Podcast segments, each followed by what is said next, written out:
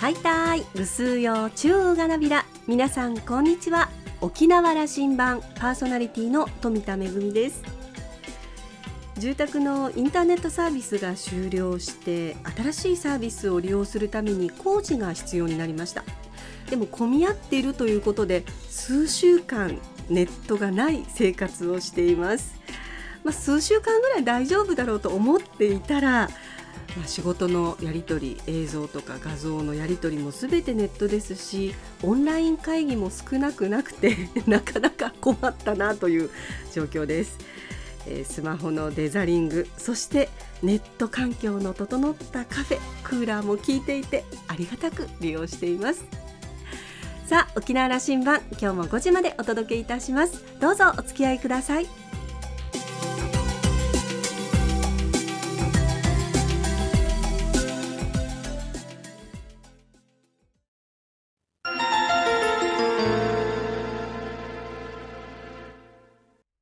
那覇空港のどこかにあると噂のコーラルラウンジ。今週はうるま市市長の中村正人さんとラウンジ常連客で沖縄大学地域研究所特別研究員の島田克也さんのおしゃべりです。中村さんは1965年生まれうるま市串川のご出身です。前原高等学校を卒業後日本文理大学へ進学。1998年に旧串川市議会議員に初当選し6期22年地域に貢献をモットーに活動しました。今年4月のうるま市長選挙で初当選し第3代のうるま市市長に就任しました。今回は市長が掲げる重要政策についてお聞きしました。それではどうぞ。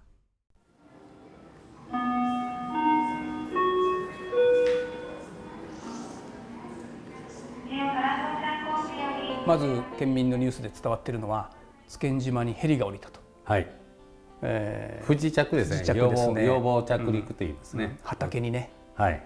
あれはどういうこととしてあの捉えておられますか市長として。えー、まずはですね一報が入ってきたのが夜中だったもんですから、うん、びっくりしましてこれがあの墜落したのか、うん、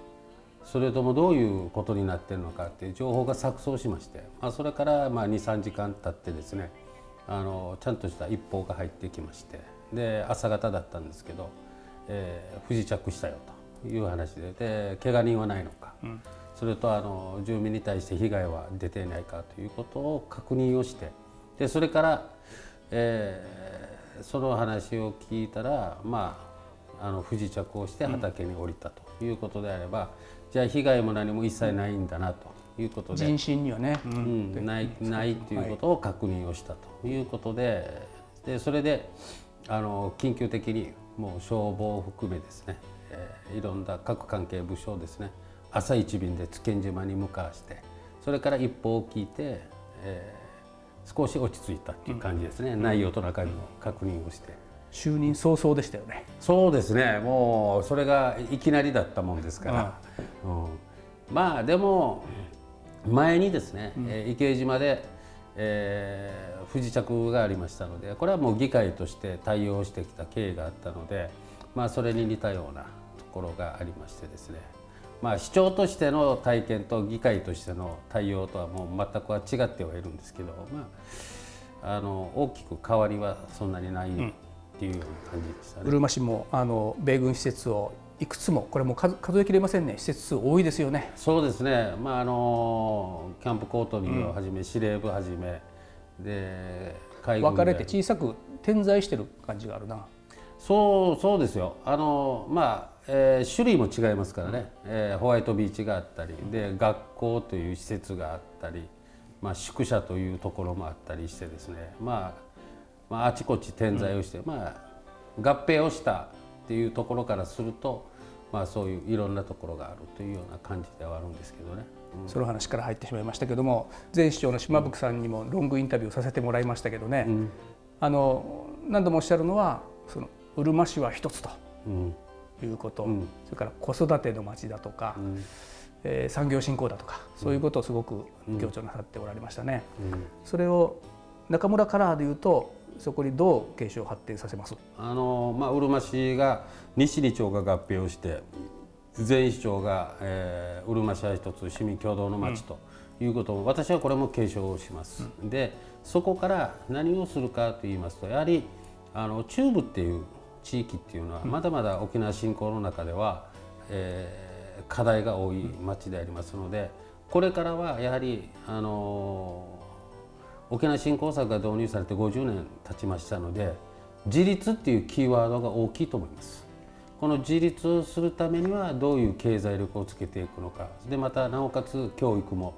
どういう教育をしていくのかっていう子どもたちにどういうものを与えていくのかっていうのも含めてですねこの2つがキーワードになるんじゃないですかね自立と教育っていうところが。あの自立ということから想像するのはやっぱ経済の振興だとか、うん、すごい強い経済基盤を持っていくと、うん、財政基盤を持っていくと、こういうことを想像しますけどね。あのそれも含めてなんですけど、まずはあの市民と行政があのどういう形で自立するんですかと、今まではあの与えられたものに対して、えー、そこにものをつけていってやるっていうの、これは沖縄振興策の中でもずっとそうでした。でこれ10年前に振り返ると一括交金というものができてで過去これまでにはこういう予算がありますからこうしてくださいということに対して道路を作ったり物を作ったりいろんなことをやってきました。しかしながらこの10年間で一括交金で自分たちのアイデアに対して自由度の高いものの予算がつけられた割には、まだまだ、えー、そういう実際にこの10年間で沖縄県全体を見回してみてもうるま市もそうなんですけど、やはり人材が育っていないですね。でこういうことをやることによって町が良くなる。でこういうことを与えるっていうことが我々の行政サービスですよっていうところが今の、えー、職員の中に植え付けられていないっていうのと、うん、でそのを、えー、逆に言えば市民が意識をしていないっていう。うん、まあ、市民の側もね行政にやってもらうということの意識は、これはあの昭和の時代からずっとそれは日本はそうでしたからそう,、いうことへの次の時代ということですな、自立という、ね、私たちが何ができる何をするんですかっていう何をどういうふうにして行政サービスするんですか、でそれを受けて市民の皆さんを納得していただいて、要は自助共助公助の中でどうしていくんですかっていうところが大事なのかなというのがこれからです。中村さんの1期目ですけども、うん、就任早々危機管理課ですか？それを、うん、設置なさった。あの入ってみて、えー、職員の話を聞いてみるとやはりあの今の業務をしながら、うん、コロナ対策班を作ったり、うん、でワクチン接種班を作ったりというあのどう見てもちょっと言葉は悪いんですけど片手までやってるようなところがあってでそれにスピーディーに応えていけない。でで先を見込んでどういう対策をするんだっていうところがちょっと見えなかったもんですからでそれを含めて、えー、しっかりと、えー、対策を取るのにこれからもう全国見てももう災害とかいろんなことに対してもう相当今厳しい世の中になっておりますので私からするとやはりあの危機管理課っていうところを作ってそこで専門部署を作ったという一手にそれをやるというようなことになりまして、うん、今まであの福祉部とか子ども部で、うん、えー、ワクチン接種班とかコロナ対策やってたのを危機管理課に全部持ってきました。なるほど、うん、それは課というですから課長がおられて何人チームを作られたんですか？えー、これですね6名いますね。で6名いてまあ課長も含めてそうなんですけど今は部長級もつけました。あの企画部参事というものがトップにいて課長がいてその担当がいてその中には基地担当もいるし、うん、防災担当もいるしでコロナ対策班もいます。まあ、今年来年はコロナの危機ですけども、うん、その何もコロナだけに対応するチームというわけではないということね。危機管理ですよね。はい、2つ目に挙げられた重点施策離島地域を活性化するんだということを挙げられて、うん、あの今あの時代も変わって津堅だけが今船で行く、うん、あとは道路はつながってるんですよね。そうですね。あの池島まで、はい、天伊賀島もみんなつながってますね。二番目にそのその地域の活性化だと挙げられたのはどういう、あのやはり、えー、っと風光明媚で大変素晴らしい観光資源を持ってますので、うん、あのそれをなんとか生かしたいっていうのが一つと、うん、でなんか特殊性なんですね。向こうまた偏座島にですね、石油生成基地、は前ありまして今はないんですけど、まあ、向こうに備蓄用のタンクがあったり石油商品の備蓄があります。でそこも含めてですね観光でも素晴らしい地域なんですけど沖縄の屋台骨を石油商品として支えている地域であります、でそういったところをしっかり守っていきながら過疎対策も含めてですねしっかり行っていかないと、えー、私たちのこのうるま市っていう地域はですね、ここに目を向けて予算も含めて人員も含めていろんなことを考えていかないといけない。なおかつ沖縄県の60%の石油商品をここで担っていますからで沖縄県全体がここを守らないといけないっていう地域にもなっておりますね今。いや関連するのでこれインフラ整備という言葉も出されてこれあの3つ目の重点政策としてお聞きしますけどね、うん、やっぱ道路の整備は車足りないんだということは強くこれは選挙戦でも主張なさっていたし、うん、公約と僕は受け止めますけども、ね、これはもう公約ですね。公約ですなやはりあの離島地域は医療体制に弱者が多いですね、で搬送するのもやっぱり距離があります。でなおかつ石油商品があります。この部分をどう補うんですかって言ったこととですね。でなおかつ沖縄県が政策の中で一本でつながっている縦線の高速ラインは国が整備をしています。もうやんばるまで大宜までやってますよ。もうつながります。で南部も、はい、で横ラインは沖縄県がやるんですよっていうような申し合わせがあって。そうですか。そうです。でそこを過去これまでにこれは本当に申し合わせられてるんですか？申し合わされてます、うん、申し合わされてます、うん、でそこをあのやってこなかったんですね、うん、特に中部は。でじゃあ読谷に行くのに読谷はまだいいですよ。こうあの読谷、えー、嘉手納は58号線が、うん、あの那覇まで行けるラインがある、で東側ってないんですよ、はい、横ラインが。だからそういうことも含めて高速に直結する部分を作ってこなかったっていうのと要は発展はしてるけどそこに道路網の位置づけがない。横は足りないですよね。横がないんですよ、うん、横がなくてで特に横に長いのがうるま市なんです、うん、でなおかつ先ほども言ったように石油のを60%シェアを握ってあの供給をしているうるま市に高速に行って南北に供給するラインがないんです要は指導県道を走っていっているのでもう高規格道路が行ってないわけですよね。ないです。だから全然ないです。要は高速とつなげるラインの高規格道路を整備するべきですよと。でこれがいわゆる中部東道路を作ってほしいということを私たちはずっと主張していましてこれ5年前からずっと主張はしてます。でもうあまりにも取り上げてもらえない次の道路整備計画沖縄振興策にも乗っかるような可能性がないでももうこれは選挙でぶちまけてやろうというようなことを意識させる意味でも私は大事だったのかなということはありますね。公に上げているので、あの情報として伝わってきたわけですね私たちに。次子育てと、子育てのテーマそれから高齢者障害者に優しいと、まあ、この分野のことを挙げられている。うんうん子育てがしっかり整うっていうことは、産み育てるっていう環境ができるんですね。だからうるま市はあのそこに重点的に力を入れてきました。私も議員時代からもう子育てはもうずっとテーマにしておりましたのであのやはり若い人たちがそこに定着をして、うん、で住宅を求めてでなおかつ仕事はなくても、まあ、よそに出てても戻ってくるところはうるま市ですよ。自分の住んでいるところですよっていうところからすると子育て支援っていうのはしっかり対策をすることによって地域づくりができます、うん、でコミュニティも形成ができます。で若い人に継承もすることができます。で将来的に10年後20年後30年後考えても子育てっていうのは永遠のテーマです、うん、これをやることによって地域の活性化ができる。でそのためには何をやるべきかおのずから決まってますね、うん、保育園の整備をする。それに応えるための十二分なあの余力をつけて対応するということが大事なんだなと。子育て。これはもうあのどこも大事だというふうなことは、各行政そうですけども、いやまずはもう2年 ,2 年後にまでには待機児童ゼロにします。待機児童ゼロ宣言をするというのは、まああの、えー、過疎地域は別としてですよあの11市の中で待機児童ゼロ宣言ができるっていうのはうるま市ぐらいになると思いますね。整備率はもうナンバーワンだと思ってます。それ目標にしている。いやもうもうもうそそれをやらないといけないと思来年あたり。来年再来年にはもうできますね、はい、ぜひ大事な政策として。そうですね、子育て支援をしながら、今あの子ども夢基金っていうのをあのまあ他の市町村にはないこの基金作りっていうのをやってますのでこれからどんどんどんどん子どもたちにはですね、うん、惜しみない投資をしていこうというところの体制づくりは予算の面でもそれはもう作ってありますので。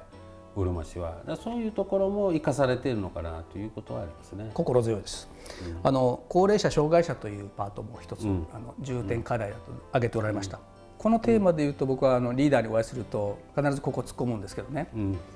交通弱者と。これこれからの高齢化社会このこと本当に正面からあの向き合わないと、すごく不幸なことが起きてきますよね。そしてあのこれ権利としての移動権という概念があるじゃないですか。うん、あのヨーロッパ諸国ではかなりこれ浸透している話で、うん、あの市民はねこの権利があるんだと、移動してあの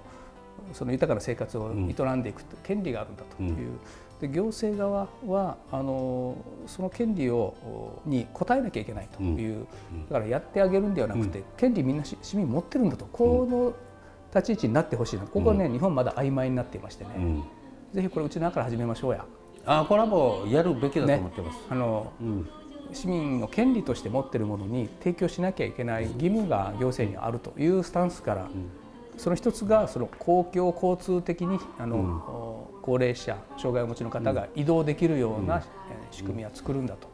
これうるまがこれできたらね。あのそれはやるべき話なんですよ。はい、あのこれは、市長からその言葉が聞けるというのが大事で、やるべきなんだという話が、ありがとうございます。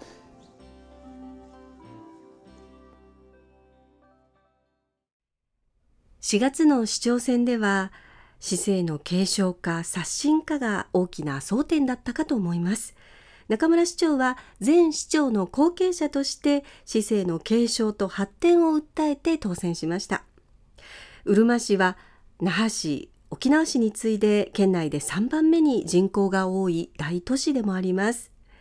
自立教育そして交通や高い失業率などさまざまな課題に取り組む市長の手腕が問われています。島田さんは中村市長が所信表明で掲げた8つの重要政策。その実現に向けた取り組みの一つ一つを期待を込めて注視していきたいと思いますというコメントでした。今週のコーラルラウンジはうるま市市長の中村雅人さんとラウンジ常連客で沖縄大学地域研究所特別研究員の島田克也さんのおしゃべりでした。お二人のトークはまだまだ続きます。来週も引き続きコーラルラウンジに中村さんをお迎えします。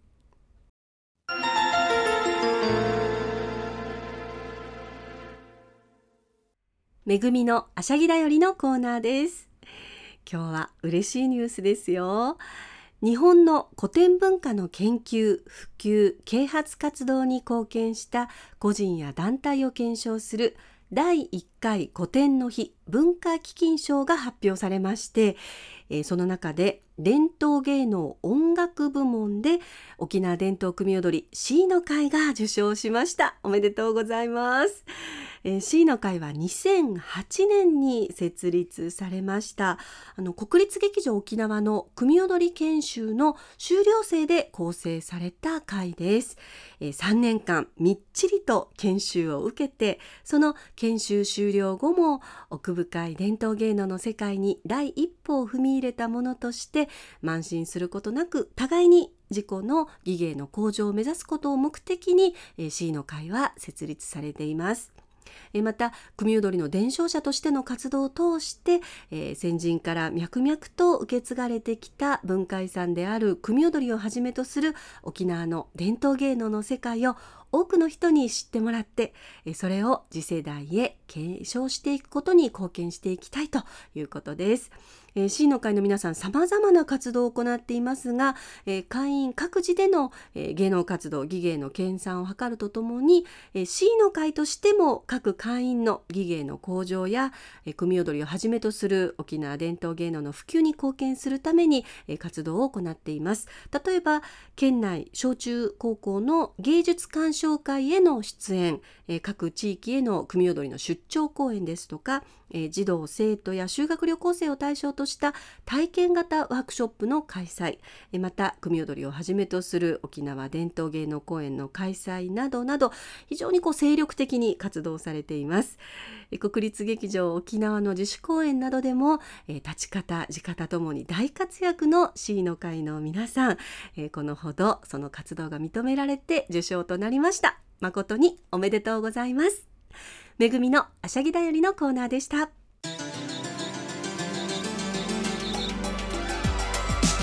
ラジオ沖縄ではラジコでの配信を行っています。スマートフォンやパソコンでのリアルタイム聴取のほか1週間の振り返り聴取も可能です。さらに沖縄羅針盤の過去の放送音源はポッドキャストでも配信しています。こちらはラジオ沖縄のホームページからアクセスしていつでもお楽しみいただけます。また沖縄羅針盤のホームページでは番組情報の発信のほか私富田恵とコーラルラウンジ常連客の島田克也さんのフェイスブックへもリンクしていますのでお時間のある時にぜひこちらもご覧になってください。沖縄羅針盤今週も最後までお付き合いいただきまして一平二平デービル。そろそろお別れのお時間です。パーソナリティは富田恵でした。それではまた来週。